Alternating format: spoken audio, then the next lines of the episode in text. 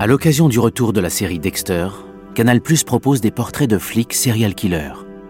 Qui sont ces Dexter de la vraie vie? Notre flic ici, c'est Gérard Schaeffer, un Américain, un pervers manipulateur doté d'une certaine intelligence. Il est un peu plus de 18 heures ce 21 juillet 1972 lorsque Nancy Trotter et Paula Wells quittent la plage sur laquelle elles ont passé la journée à se prélasser et profiter du soleil de Floride.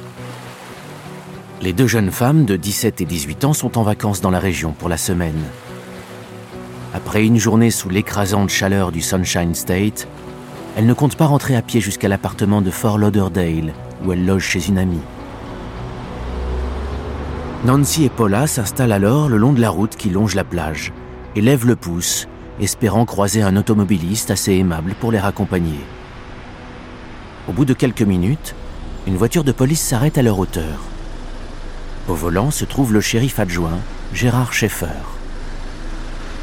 Il commence par leur expliquer qu'il est formellement interdit de faire de l'autostop dans l'État de Floride, mais propose tout de même de les ramener à leur domicile. Dans la voiture, le shérif leur fait la morale. Il leur raconte toutes les disparitions qui ont lieu chaque année dans la région. Avec les marais humides et les forêts denses qu'il y a tout autour, il suffirait d'une seule mauvaise rencontre pour qu'elles disparaissent à tout jamais. Mais le shérif est aimable et leur indique d'autres plages où elles pourront se rendre durant leurs vacances. Après tout, ce n'est pas ce qui manque en Floride.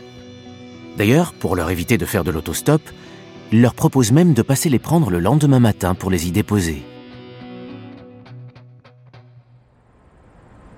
À 9h15 le lendemain, Gérard Schaeffer est bien au rendez-vous. Mais cette fois-ci, il n'est pas en uniforme et se trouve au volant de sa voiture personnelle. Il explique alors aux deux jeunes femmes qu'il doit mener une mission pour laquelle il faut rester discret. Soit Nancy et Paula s'en moquent, soit elles n'y prêtent pas attention. Tant qu'elles peuvent passer la journée à la plage, tout va bien. Mais alors qu'ils sont sur la route, le jeune shérif adjoint leur propose de faire un petit détour pour leur montrer un lieu peu connu des touristes. Les deux vacancières acceptent et Schaeffer bifurque en direction d'une forêt isolée. Il s'arrête en lisière du bois, coupe le contact de la voiture et sort un pistolet qu'il pointe sur les jeunes femmes. Après les avoir fait sortir de la voiture, il les menotte. Il plonge ensuite ses bras dans le coffre et en sort plusieurs cordes et liens en tissu. Il s'enfonce dans la jungle dense et ligote les deux jeunes femmes. Puis, il les installe sur les racines d'un arbre, en bordure d'une clairière, avant de leur passer un nœud coulant autour du cou. Debout sur les racines, les deux jeunes femmes doivent rester immobiles, au risque de glisser et de mourir pendues. Gérard Schaeffer leur dit alors qu'il doit partir, mais qu'il reviendra très vite pour les récupérer et les vendre à un réseau de prostitution ou bien en finir avec elle. Mais Nancy et Paula parviennent à se libérer des liens qui les entravent et à se défaire du nœud coulant qui leur serre le cou. Elles s'enfuient en courant et s'arrêtent dans le premier poste de police qu'elles trouvent, celui de Gérard Schaeffer. Nancy Trotter et Paula Wells ne le savent pas encore, mais elles sont les deux seules femmes à avoir réussi à repartir vivantes de leur rencontre avec l'un des pires tueurs en série de l'histoire des États-Unis. Vous écoutez Flic et tueur, histoire de serial killer en uniforme. Un podcast inspiré par le héros de la série Dexter, diffusé sur Canal+.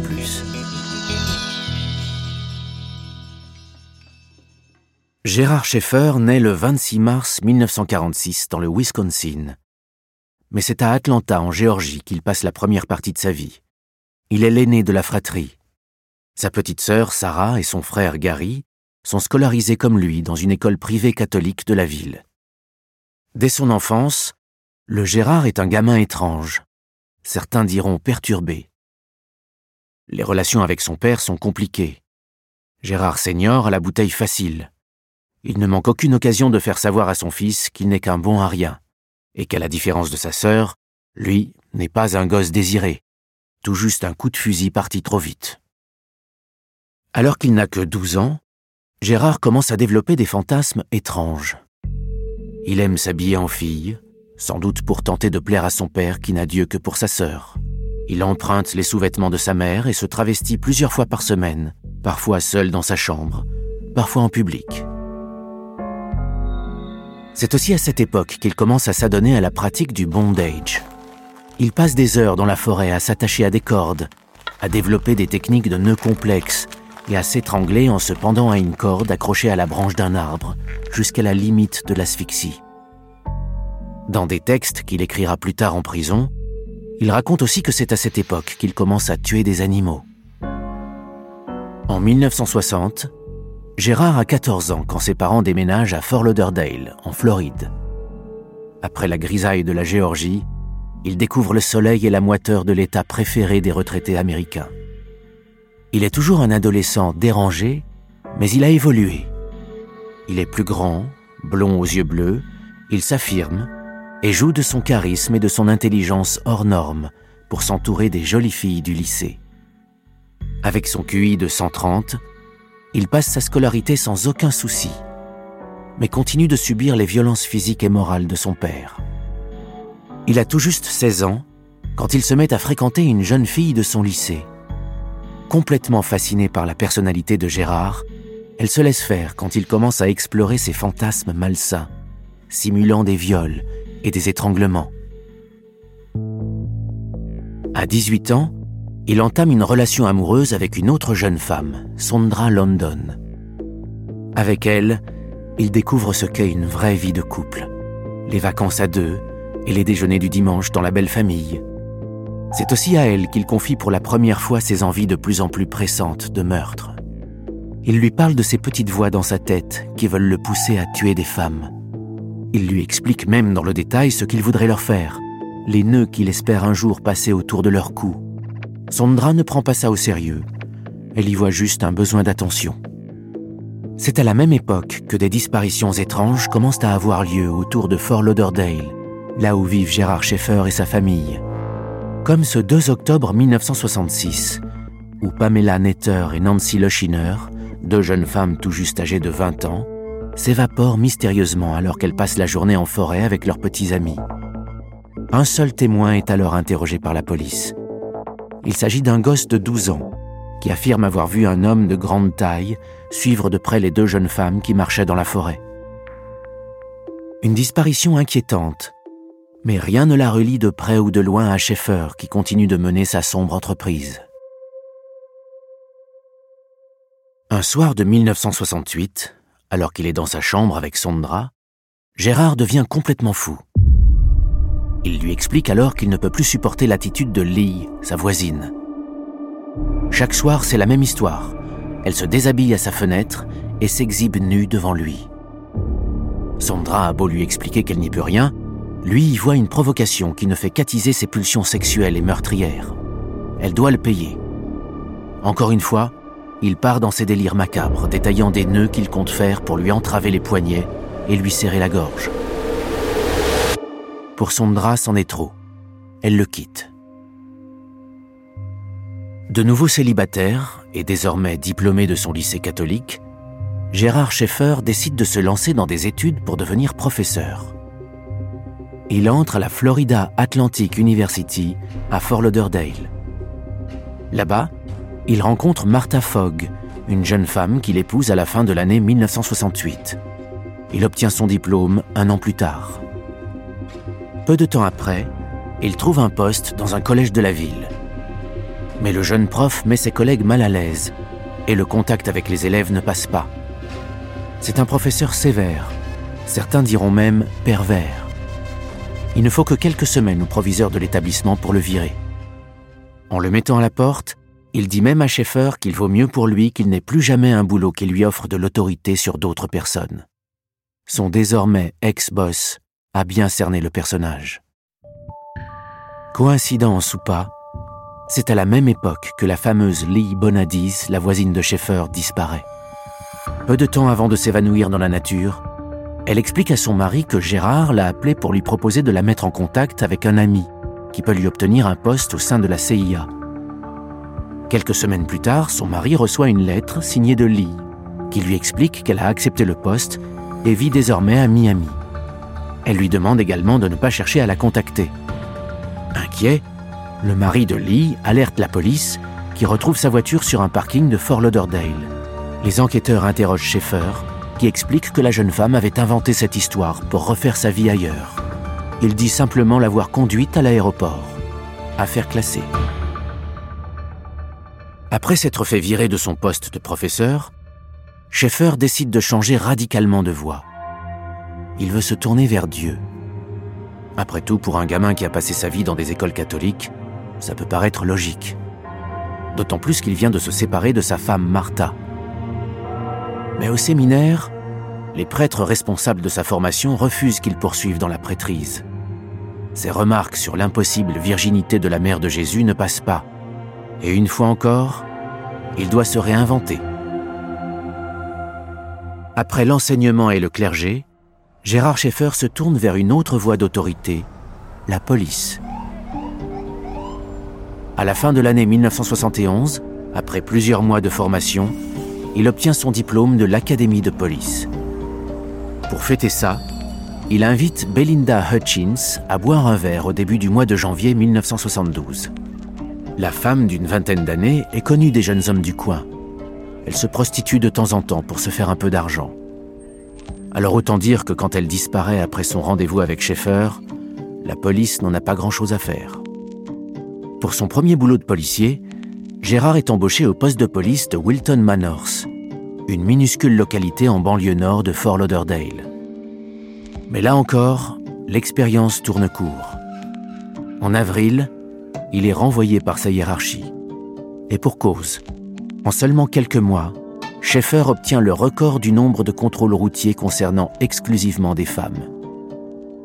Son boss découvre alors qu'il en profite systématiquement pour noter leurs adresses et numéros de téléphone, pour ensuite les inviter à boire un verre. Niveau déontologie, on repassera. En 1972, il entre au poste de police du comté de Martin, dans la ville de Stuart, à une centaine de kilomètres au nord de Fort Lauderdale. Il fait valoir sa connaissance parfaite des forêts et marais, très nombreux dans cette partie de la Floride. Mais il ne lui faut qu'un mois pour déraper.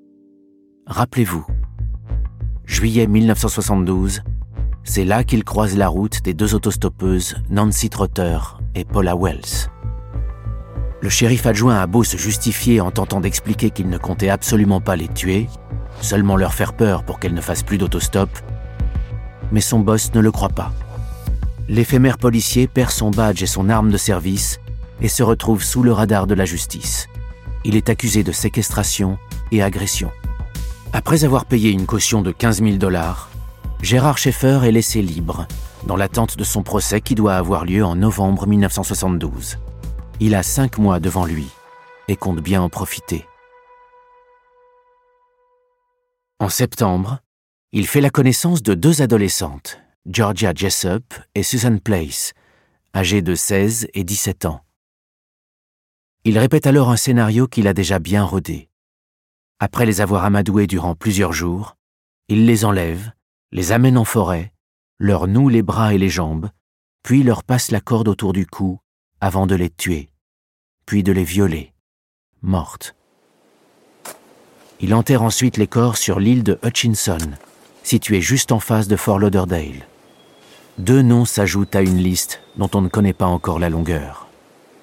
Puis, comme si rien ne s'était passé, l'ex-policier se rend à son procès en novembre 1972. Grâce à la procédure de plaider coupable et à un accord passé avec le juge, il n'est condamné qu'à un an de prison ferme et trois ans avec sursis.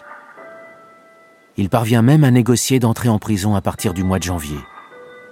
Une année seulement, après quoi il pourra retrouver sa liberté et ses occupations macabres. Mais en avril 1973, alors qu'il est encore derrière les barreaux, un père et son fils qui se promènent sur l'île de Hutchinson découvrent des ossements sortis de terre. Des bras, des morceaux de jambes, dont les os ont visiblement été sciés. On retrouve également des restes de vêtements. Une fois sur place, la police parvient à retrouver des morceaux de crâne et de mâchoire. Et grâce à des empreintes dentaires et à l'identification de vêtements par les proches, les enquêteurs finissent par identifier Georgia Jessup et Susan Place. Un soulagement pour Lucille, la mère de Suzanne, qui a elle aussi mené son enquête depuis la disparition de sa fille. Elle explique aux enquêteurs que Suzanne et Georgia ont disparu après avoir rencontré un certain Jerry Shepard le jour de leur disparition. Elles avaient rendez-vous avec ce jeune homme qui devait leur montrer une plage. Elle-même avait déjà aperçu ce Jerry alors qu'il venait chercher les jeunes filles avant leur disparition. Elle avait pris soin de noter la plaque d'immatriculation qu'elle avait alors communiquée aux policiers. La mère de Georgia, quant à elle, avait découvert une lettre que sa fille avait envoyée à ce Jerry Shepard, mais que la poste avait renvoyée faute d'avoir trouvé le destinataire. La mère de la jeune fille s'était rendue à l'adresse indiquée, mais le gardien ne connaissait aucun Jerry Shepard. À cette adresse, il n'y a que Gérard Schaeffer, alors emprisonné. Les éléments sont suffisamment précis pour permettre aux policiers d'obtenir un mandat de perquisition de la maison de Doris Schaeffer, la mère de Gérard. Dans la chambre de son fils, les enquêteurs découvrent un tas de cartons soigneusement rangés et fermés. Doris Schaeffer explique que son fils lui avait formellement interdit de les ouvrir. Dans ces cartons, les policiers découvrent des dizaines et des dizaines de pièces à conviction. Il y a d'abord ces centaines de pages de notes, parfois volantes, parfois soigneusement écrites dans des carnets. On peut y lire des récits de viols et de meurtres de femmes, à chaque fois en forêt, à chaque fois selon le même mode opératoire. Sur ces pages, Gérard Schaeffer fait très souvent référence à une cabane perdue dans une forêt dense. On ne peut y accéder que par un chemin qu'il a pris soin de baliser d'un discret fil de pêche pour s'assurer que personne ne soit passé par là. Les textes détaillent tout l'attirail dont il disposait sur place, autour de la cabane. Des cordes déjà installées aux branches des arbres, des liens pour entraver jambes et poignets, et des morceaux de tissu pour bâillonner ses victimes. Il y raconte aussi comment il disposait des corps, soit en creusant des tombes sauvages, soit en les jetant dans un lac de la région. Mais ce n'est pas tout. À l'intérieur de ces boîtes en carton, les enquêteurs découvrent aussi des photos de jeunes femmes nues, ligotées avec un sac sur la tête et un nœud coulant autour du cou. Des bijoux dont un en particulier gravé au nom de Lee Bonadise. Ils y trouvent également des dizaines de pièces d'identité de jeunes femmes, des permis de conduire, des journaux intimes et des coupures de presse annonçant des disparitions. Des noms de jeunes femmes disparues refont alors surface, comme ceux de Colette Goodenough et Barbara Wilcox, deux adolescentes de 19 ans disparues six jours seulement avant l'entrée en prison de Schaeffer, en janvier 1973. Ils trouvent enfin un sac à main offert à Susan Place par sa mère, qu'elle reconnaît sans hésitation. Les affaires et les photographies d'une trentaine de femmes et adolescentes sont identifiées par la police. Les preuves sont accablantes contre celui dont les policiers commencent à peine à évaluer le pédigré. Après cette découverte, la justice s'attaque à nouveau à Gérard Schaeffer, qui est alors en prison pour l'enlèvement des deux autostoppeuses. Mais face à ces nouvelles accusations, il adopte une stratégie de défense simple. Nier en bloc. Il n'est pas celui qui a tué Georgia Jessup et Susan Place. Il ne s'est pas fait passer pour ce Jerry Shepard dont parle la mère de Suzanne. En ce qui concerne les objets découverts dans sa chambre chez sa mère, il affirme les avoir achetés dans des vides greniers. Les récits macabres détaillant des meurtres en forêt sont simplement le fruit de son imagination féconde. Peu crédible. De toute façon, l'ancien policier sait qu'il n'a pas de souci à se faire pour la plupart de ces femmes disparues. Pour la simple et bonne raison que, sans corps, il n'y a pas de crime. La seule affaire dont il doit se préoccuper est celle concernant Georgia et Suzanne. Durant l'instruction de son procès, il tente tout de même de se faire passer pour fou. Avec la législation en vigueur en Floride, cela lui permettrait de terminer dans un hôpital psychiatrique, ce qui est toujours mieux que la prison. Trois experts sont chargés de l'examiner. Il parvient à en duper deux, qu'il estime irresponsables de ses actes. Mais le troisième est formel. Schaeffer est doté d'une intelligence supérieure qui lui permet de se sortir de situations compliquées et conclut qu'il est parfaitement apte à être jugé. Son procès pour le meurtre de Susan Place et Georgia Jessup s'ouvre en octobre 1973. Il plaide non coupable et continue de nier les faits. Mais il ne convainc pas le jury qui le déclare coupable de ce double meurtre. Normalement, en Floride, c'est un ticket pour le couloir de la mort. Mais grâce à une suspension provisoire de la peine capitale aux États-Unis, il est seulement condamné à deux peines de prison à vie pour le meurtre des deux jeunes femmes. Dans sa prison, il croise la route de Ted Bundy, un autre célèbre tueur en série. Il racontera même avoir eu de nombreuses discussions avec lui, durant lesquelles il s'amusait à entretenir le doute sur le nombre de victimes qu'il a au compteur. Un moyen, selon ses dires, d'énerver au plus haut point Bundy, qui comptait bien rester le plus grand serial killer américain. Durant sa vie derrière les barreaux, Schaeffer renoue des contacts avec son ex-petite amie, Sondra London. Elle est devenue une auteure à succès et lui propose de publier ses récits découverts dans les cartons entreposés chez sa mère. Trois tomes de récits macabres seront publiés. Gérard Schaeffer meurt en prison en 1995, poignardé par un codétenu. Il disparaît, sans jamais avoir formellement reconnu être l'auteur de ces meurtres.